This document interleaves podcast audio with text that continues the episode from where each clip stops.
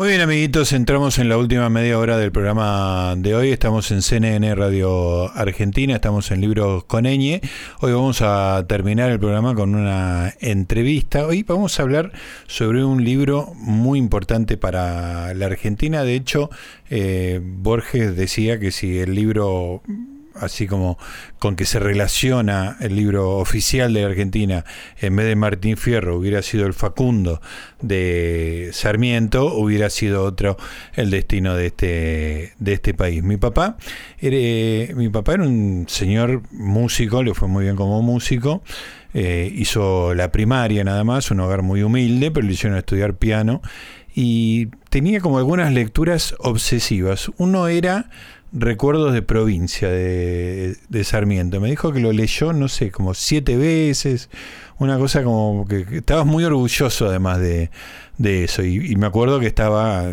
tapadura en, en mi casa de, de, niño. Nunca leí Recuerdos de provincia, pero leí varias veces el Facundo, digamos, ¿no? Fue el equivalente. Pero a diferencia de mi papá, es como un libro que cada vez que lo leo, es como si lo empezara de nuevo, porque me, deslumbra, me fascina las historias que cuenta, el vigor de la prosa de, de, Sarmiento, que es una cosa arrolladora, colosal, este, pero por algún motivo, este, no sé si falta de contexto, falta de educación histórica, siempre es como que me lo termino olvidando y lo tengo que leer una y otra vez para, para volver a sentirlo. Así que tomé la decisión de de hablar con una persona que sabe mucho sobre esto y que nos cuente sobre este libro en particular. Es un amigo de la casa, es Eduardo Lázari, que es especialista en historia, tiene bueno, un montón de emprendimientos. Después vamos a hablar de eso también con Eduardo.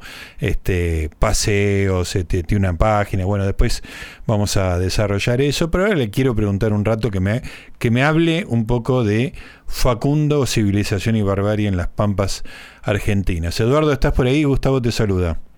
¿Qué tal, Gustavo? Qué gusto escucharte. En este momento tengo el placer de estar en Salta. ¡Qué maravilla! es un grandísimo placer hablar contigo. Eh, admiro mucho tu trabajo. Gracias, gracias. Para mí realmente es un gusto estar charlando contigo, más en una tarde como esta, ¿no? Una tarde de domingo, es una maravilla poder hacer esto. Perfecto. ¿Estás trabajando en Salta, Eduardo? Sí, he venido con un grupo de argentinos interesados por la historia y Salta es una provincia que ha entendido que el turismo cultural es lo que va a significar la industria sin chimeneas, que va a salvar económicamente a la provincia, entonces tiene museos con una excelente oferta museológica, museográfica, eh, y lo hacen verdaderamente muy bien. Creo que es la provincia que mejor ha entendido la idea del turismo cultural. Eh, los museos, por ejemplo, abren prácticamente todos los días y abren de 10 de la mañana a 8 de la noche. Entonces se puede visitar como, se hace en otros lugares del mundo, pero en la Argentina nos cuesta un poquito más. Es verdad. En, en Salta está el Museo de, la, de las Tres... Eh en los tres niños momificados, ¿no? Es un, es un museo extraordinario de lo cuidado que está eso, esas momias tremendas, ¿no? Eh, no sé si te tocó en esta visita demostrar eso. De venir de allí Ajá. y digamos yo ya lo he visto en tres ocasiones y he tenido la dicha de ver las tres, los tres niños. Claro, porque, son rotativos, ¿no? Claro. Claro. Pero bueno, lo que vos decís es así, es un museo extraordinario, todo el desarrollo tecnológico lo hicieron argentinos, esas momias estuvieron a punto de ser de perderse porque se las iban a llevar a los Estados Unidos. Y la acción de varios patriotas de esos que sigue habiendo en la Argentina lograron salvarlas. Es el hallazgo arqueológico a mayor altura en el mundo. Qué extraordinario. Eso es impresionante. Y además eh, digamos, eh, es comparable a cualquier hallazgo arqueológico de momias verdaderamente es impresionante y bueno, eso se ve en que el 50% de la gente que entra al museo son extranjeros. Claro, mira qué impresionante. ¿Y qué antigüedad tienen estas momias maravillosas, eh, Eduardo? Estas momias tienen aproximadamente unos 600 años. Qué Son producto de los sacrificios humanos que en el imperio inca se hacían de niños para los dioses eh, y digamos que es el aspecto oscuro de esta historia.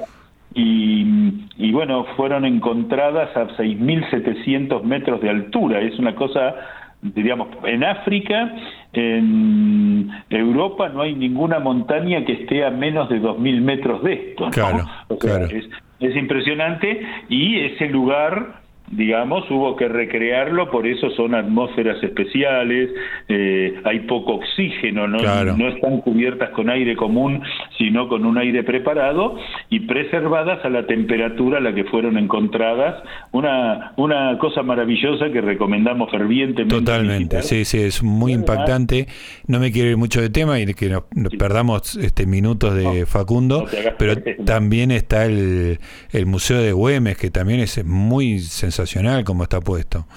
Claro, bueno, ahí es cómo se puede hacer un museo que no tiene piezas históricas, pero la casa, es la casa original donde vivió Güemes su infancia y su adolescencia y donde estaba saliendo cuando le pegaron el tiro traidor que lo llevó a la muerte, eh, con una casa histórica y el uso de tecnologías museológicas, eh, perdón, museográficas totalmente modernas, es una maravilla eh, a tal punto que la gente termina llorando. Sí, sí, y ahora le, han incorporado a este circuito otro museo interactivo en la única casa de adobes, construida de adobes en 1808, de dos plantas que queda en la Argentina, es la única casa de dos plantas en adobes, que es de la familia Leguizamón, y junto a la casa de Arias Rengel, que es un, caserón colonial clásico que está al lado, constituye eh, una experiencia museológica que se llama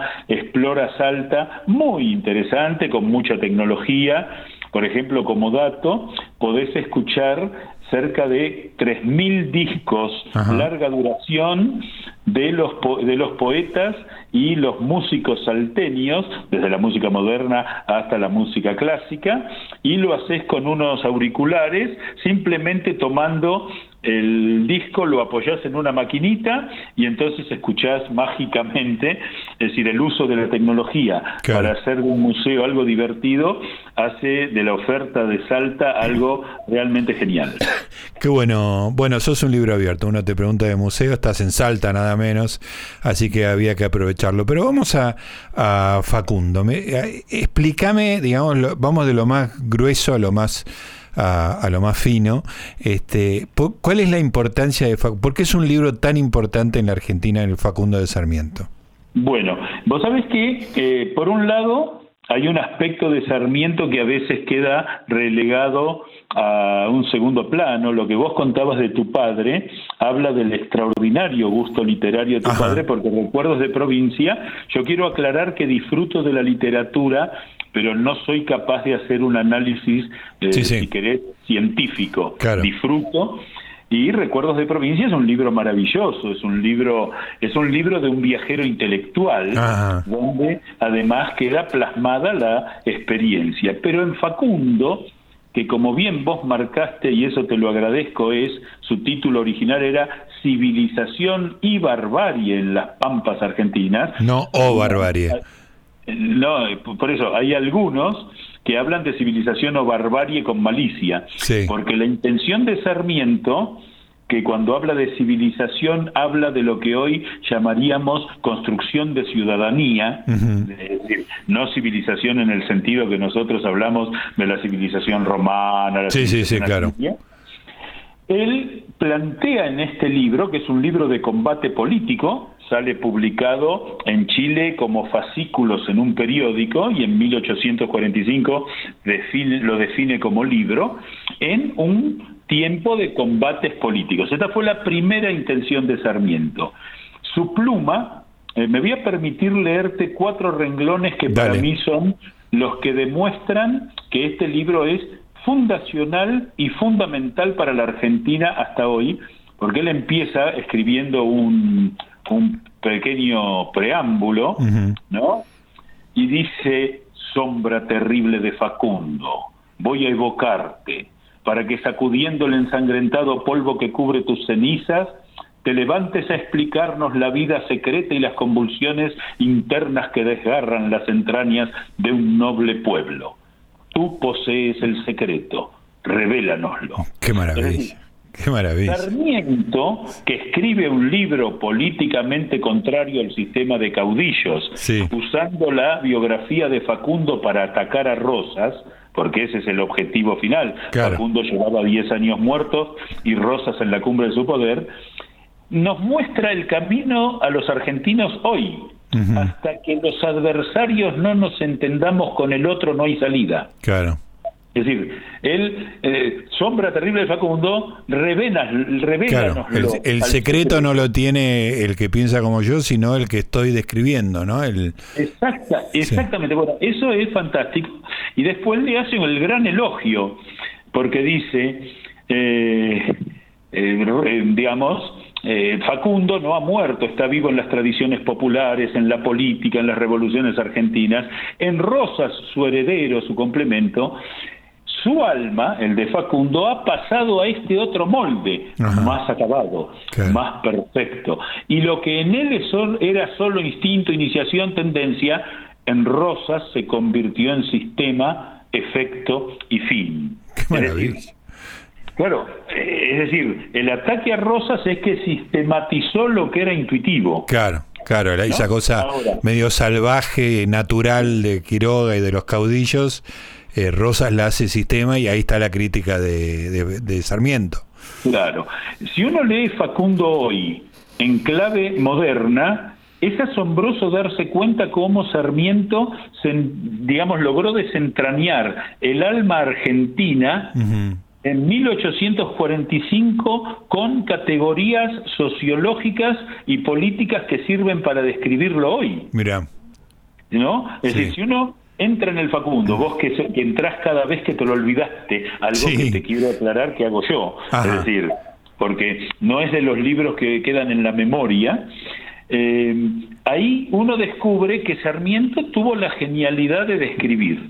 Ahora, por ejemplo, Miguel de Unamuno, rector de la Universidad de Salamanca en los primeros años del siglo XX, consideraba que Sarmiento era el escritor más importante en castellano del siglo XIX. Ajá, mira. Y que Facundo era el libro mejor escrito en castellano desde el Quijote. Sí. Esto lo dice Miguel de Unamuno, que escribió, digamos, él usaba el Facundo para dar sus clases en la facultad. Pero lo que tiene de interesante este libro que además, como todos los clásicos, pasa a ser el Facundo, ¿no? Sí, sí. Uno habla de la Biblia, el sí, con el artículo, claro. La, la Divina Comedia. Eh, es que tiene un abordaje que, que prácticamente es el que uno quiera darlo. Es el primer libro de sociología que se escribe en América, incluso tomando en cuenta a Estados Unidos porque hace un análisis absolutamente científico de lo que era la sociedad contraponiendo las dos partes de la sociedad argentina, la moderna, que era esa ansia de Buenos Aires de parecerse a Londres, primero con Rivadavia, que después va a querer parecerse a Estados Unidos con el mismo Sarmiento y que termina pareciéndose a París como signo de modernidad, pero por el otro lado hace un análisis muy crudo sobre Córdoba, y el propio, eh, digamos, en el Facundo, Córdoba queda como el anclaje del pasado, el pasado colonial, el pasado religioso, el pasado no afecto a la ciencia. Y Sarmiento, en un acto que para mí es extraordinario, ¿qué, qué hace? Cuando llega a la presidencia, todas las grandes instituciones científicas que él crea las pone en Córdoba. Ajá. ¿Eh? como reconociéndole a Córdoba que aún ese conocimiento antiguo, ese conocimiento colonial, esa universidad que era una fábrica de curas, sin embargo se merece recibir a la Academia Nacional de Ciencias, se merece recibir al Observatorio Nacional, merece recibir una de las primeras escuelas normales, Es decir, eh, Sarmiento después llega a la presidencia y logra hacer la síntesis porque sale del combate. En Alemania, el Facundo, que eh, ha logrado que su autor sea el nombre de la primera cátedra de sociología americana creada en una universidad europea en la década de 1910, o sea, hace un siglo. Sí. El Facundo es considerado el, el libro fundador de la historia de la cultura como disciplina autónoma. Es decir, en el relato de una biografía, que es un libro histórico, aparecen rasgos donde lo que se analiza no es el personaje, sino la cultura en la que está inmersa ese personaje. Claro, claro. Y entonces, eh, digamos, eh, uno cuando lee Facundo descubre que Sarmiento en el fondo le tiene una envidia visceral porque, claro, él, un hombre racional, un hombre que se pretende ilustrado a pesar de su, digamos, de haber sido autodidacta, un hombre leído, de, pronto descubre que, sin embargo, el pueblo, recordemos que Sarmiento era un hombre, es el primer hombre que habla de educación popular en la historia. él, habla de educar al pueblo. De hecho, alguna vez alguna historiadora moderna intentó hacer un libro que era Perón y Sarmiento y Perón un solo corazón. claro. Eh, Sarmiento habla de educar al pueblo y Sarmiento se da cuenta en el Facundo que a él le faltaba mucho, o sea, a Sarmiento le faltaba mucho para llegar a ese pueblo que él pretendía cultivar, que él pretendía hacer. Eh, es un libro que yo siempre recomiendo tres abordajes. Esto es un atrevimiento de mi parte. No, no, pero es justamente para lo que te llamamos, para ver cómo uno encara el, Facundo. Yo creo que Facundo primero hay que leerlo como un libro de aventuras. Qué bueno, sí, sí. Yo, disculpame, disculpame porque me, me, aflora, vas hablando y me afloran los recuerdos y, y me da mucha impresión. Me acuerdo, no me acuerdo si era el propio Quiroga subido eh, arriba de un árbol y un, y un leopardo, un tigre abajo acechándolo. Es una escena cinematográfica que me, me impactó muchísimo y también habla de la, admiración de Sarmiento, ¿no? que era un poco lo que vos mencionabas recién. Si, si yo quiero demoler a un personaje, no pongo sus gestos heroicos. Claro, claro, exacto. Entonces, un primer abordaje es el libro de aventuras porque es de muy fácil lectura. Exacto, sí abordarlo sin la pretensión intelectual de, entenderlo o de comprenderlo. Disfrutarlo directamente. Exacto. Después hay un abordaje que es desde la historia, o sea, sirve para que uno entienda el pensamiento liberal cómo veía al sistema de caudillos. Y el libro es magistral en este sentido. Y después, el tercero es el abordaje que vos quieras si querés buscarlo sociológicamente, literariamente, de, lo querés buscar eh, historiográficamente, buscar si los hechos que Sarmiento relata, muchos de los cuales hay historiadores que aún hoy siguen buscando la fuente, perdón. Sí, sí, tranquilo.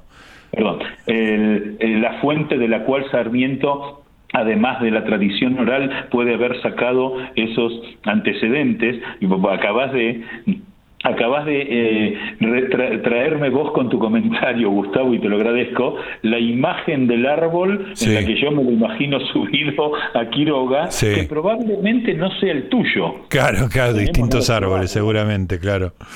Y, y, eso es fantástico, pero digamos, es un libro para abordar inicialmente sin pretensiones. sí. Entonces, eso lo va abriendo al libro que se puede leer decenas de veces. Eh, yo en un, en un Facundo que compré en las obras completas de Sarmiento hace 15 años, cada vez que lo termino de leer le pongo una rayita como los presos. ¿Y cuántas rayitas tiene ya? Llevo dos rayitas. Qué maravilla, me haces acordar mucho a la devoción de mi papá por este recuerdo de provincia. Este, qué maravilla. Yo creo que eso que vos estás diciendo es un poco la explicación de todas las veces que yo leí, de las tres veces a lo sumo que habré leído el Facundo, que siempre me dejo atrapar por ese esa cosa casi de Emilio Salgari, de, de aventuras, de, de, gente intrépida, eh, viviendo aventuras muy, muy, este, muy poco urbanas, por decirlo de alguna manera, ¿no? Este, y siempre me dejé llevar por eso, y por eso no no tengo el recuerdo de haber sacado conclusiones, los pasos 2 y 3, como decís vos, los encaramientos 2 y 3 que vos señalabas que no son necesarios. Claro. Vos sabés que además hace, le hace un par de homenajes Sarmiento. Por ejemplo, cuando se produce el, el, desgraciado episodio del coronel Pringles, la mayoría de los oficiales de los ejércitos de la independencia se hicieron unitarios. y, y Quiroga eh, jefe del ejército federal a principios de la década del 30, envía una partida a San Luis y eh, capturan al coronel Pascual, Juan Pascual Pringles, historia que recomiendo buscar aunque sea en internet porque protagoniza la derrota de Chancay. En estos días ha aparecido el puerto que los chinos están haciendo en Chancay, en el Perú. Ajá, sí. Bueno, ahí se ve el morro desde el cual, cuando Pringles estaba a punto de ser capturado, esto en la campaña de 1821, cuando San Martín desembarca en el Perú, para no caer en manos enemigas, se arroja al mar con el caballo y todos sus hombres. Qué bárbaro, qué espectacular. Salva su vida, salva su vida y el jefe español lo libera en homenaje a su valentía. Entonces San Martín le manda hacer una medalla que es la única medalla en Sudamérica que dice a los vencidos en Chancay. Qué hermoso. Es una batalla, es una medalla en homenaje a quien fue derrotado. A quien fue derrotado, extraordinario, extraordinario. Pringles muere, eh, bueno, lo capturan a Pringles Quiroga dice que de ninguna manera nadie tome ningún tipo de represalia con él, pero uno de los hombres que iban lo mata a Pringles a traición. Y cuando Quiroga llega y ve que Pringles está muerto, agradezca, agradezca usted que no voy a cortarle la cabeza con la espada, porque la heroica sangre de Pringles no merece ensuciarse con su sucia sangre. Extraordinario, extraordinario. Esto lo rescata Sarmiento. Sí, sí, sí, maravilloso.